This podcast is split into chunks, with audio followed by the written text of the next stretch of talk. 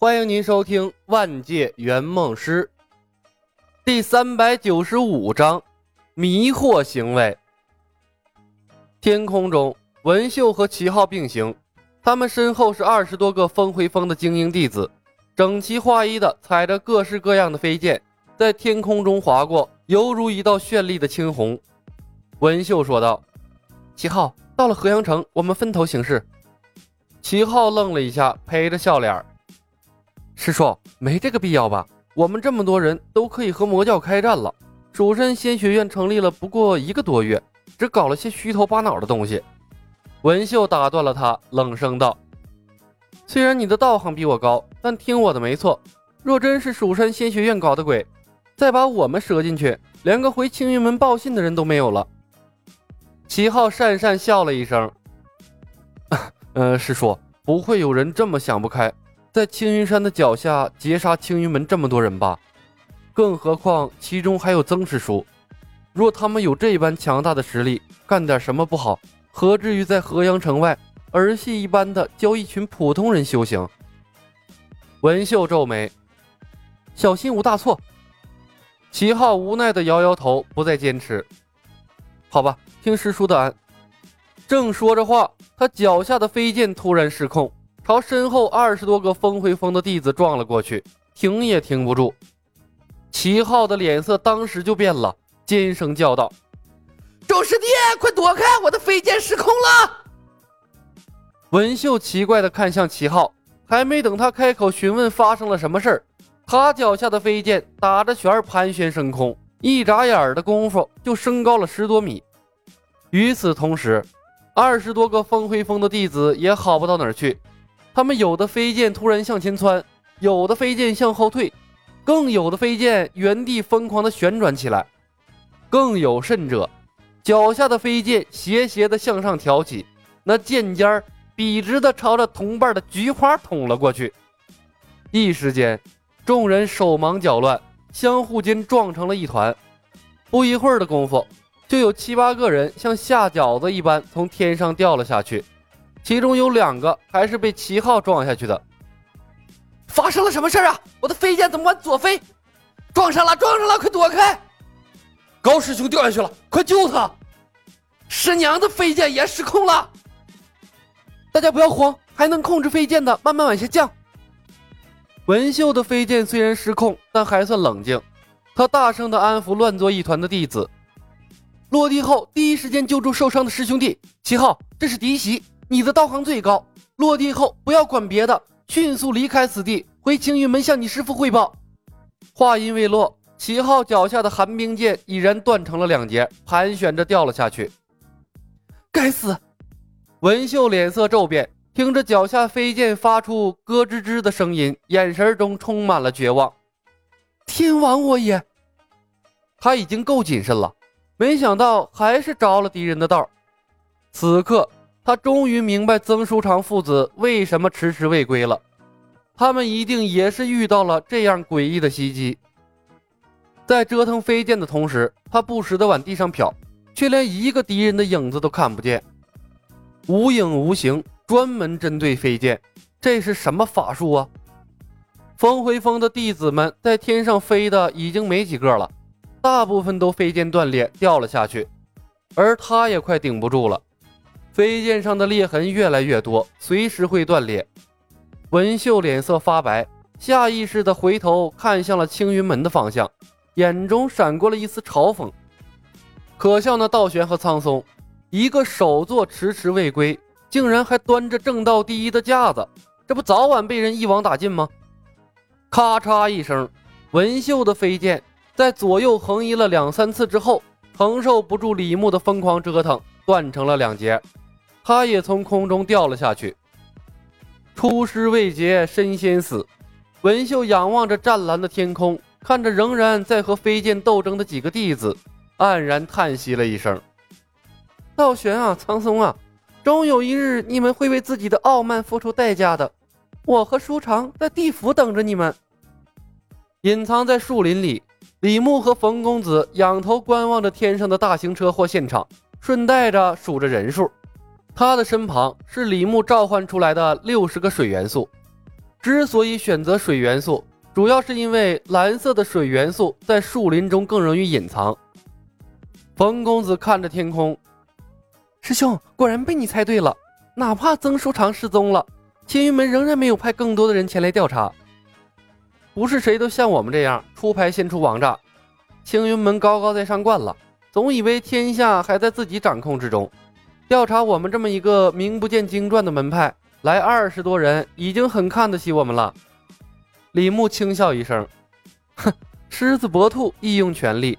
有时候你根本理解不了他们这些人的想法。空桑山魔教聚集，派出了四个菜鸟，连个保护的人都没有。流波山鬼王宗抓奎牛，青云山派出了两个首座，带着仨瓜俩枣。要不是鬼王三番两次放水，陆雪琪他们早挂了。要不是知道他们有送人头的风气，我敢这么折腾吗？冯公子笑道：“说的也是，不过大概率是他们人手不足吧？人手不足还不想着扩招？”人手不足还不想着扩招，跟着青云门猪一样的领导，这些人早晚得死。师妹，你想想青云门的浩劫，其实咱们是在救他们呢。李牧怜悯地看着天上掉下来的饺子，一脸的慈悲。冯公子的眉心跳动了一下，甜甜一笑：“师兄说的对，圆梦师一直是行走诸天的和平使者。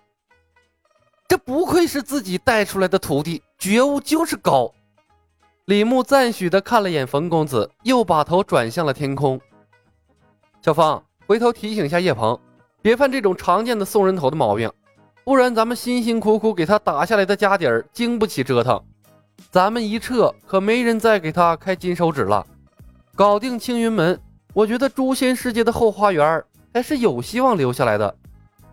瞅着天上最后几个人也掉了下来，李牧把六十个水元素派了出去。水元素的战斗力大概相当于两个普通的士兵，战斗力并不高。他们的主要作用是验证天上掉下来的人还有几个有威胁，保证自身的安全是圆梦师第一守则。什么鬼东西？谁还能动？保护受伤的师弟！刚才就是这些家伙袭击了我们吗？可他们好像不会法术啊！水元素过去不久，便听到树林里传来了一阵惊慌失措的喧闹声，以及散发着各色光芒的道术。水元素一个一个的破碎，而李牧和冯公子也探明了仍然清醒人员的位置。李牧冲冯公子点点头，又召唤出了六十个水元素投入战场。随后，两人如幽灵一般隐藏在水元素群中，发动了突袭。砰砰砰，几声闷响。齐浩、高鹏、彭昌等几个幸存的青云门弟子步了其他人的后尘。树林中歪七扭八的躺了一地的人。冯公子清点了一番被水元素集中到一起的人，点了点头：“师兄都在这里了，大部分骨折，五个无伤的被我们敲晕了，一个都没少。”李牧点头：“没敲过的先敲一遍，然后给他们正骨，先给他们疗伤，稳住伤势。”咱们是请他们回去当老师的，死两个就不太好看了。记住顺序啊，敲两次就搞笑了。敲过之后，要么有印儿，要么有包，要么有包。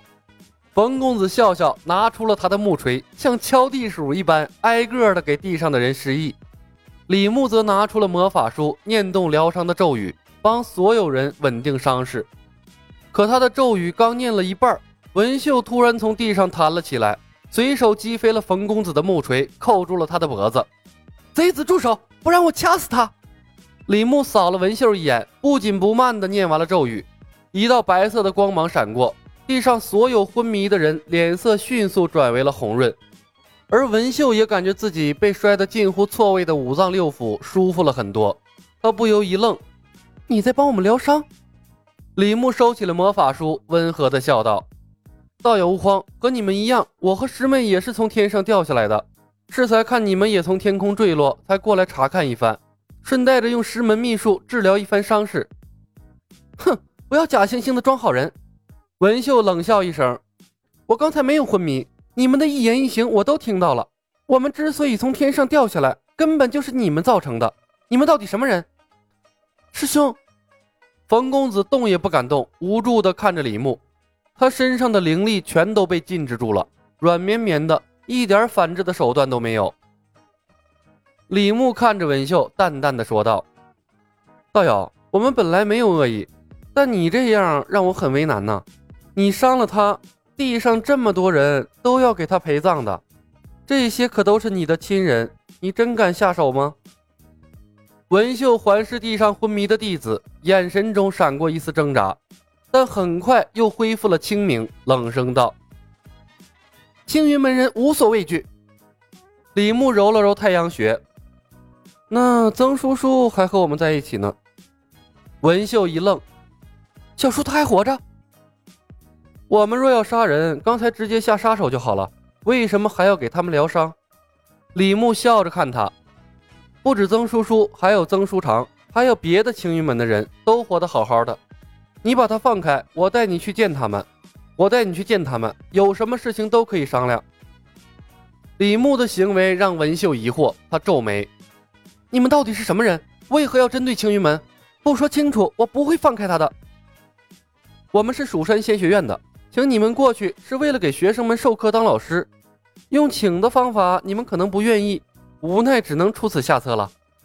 李牧说着话，捡起了冯公子丢掉的木锤，在文秀震惊的眼神中，慢条斯理的把冯公子没敲完的人挨个敲了一遍，有恃无恐的样子，就像是冯公子没有被挟持一般。文秀眼睁睁的看着李牧对青云门的弟子下毒手，浑身颤抖，却硬是没敢下手。本集已经播讲完毕，感谢您的收听。喜欢的朋友们，点点关注，点点订阅呗，谢谢了。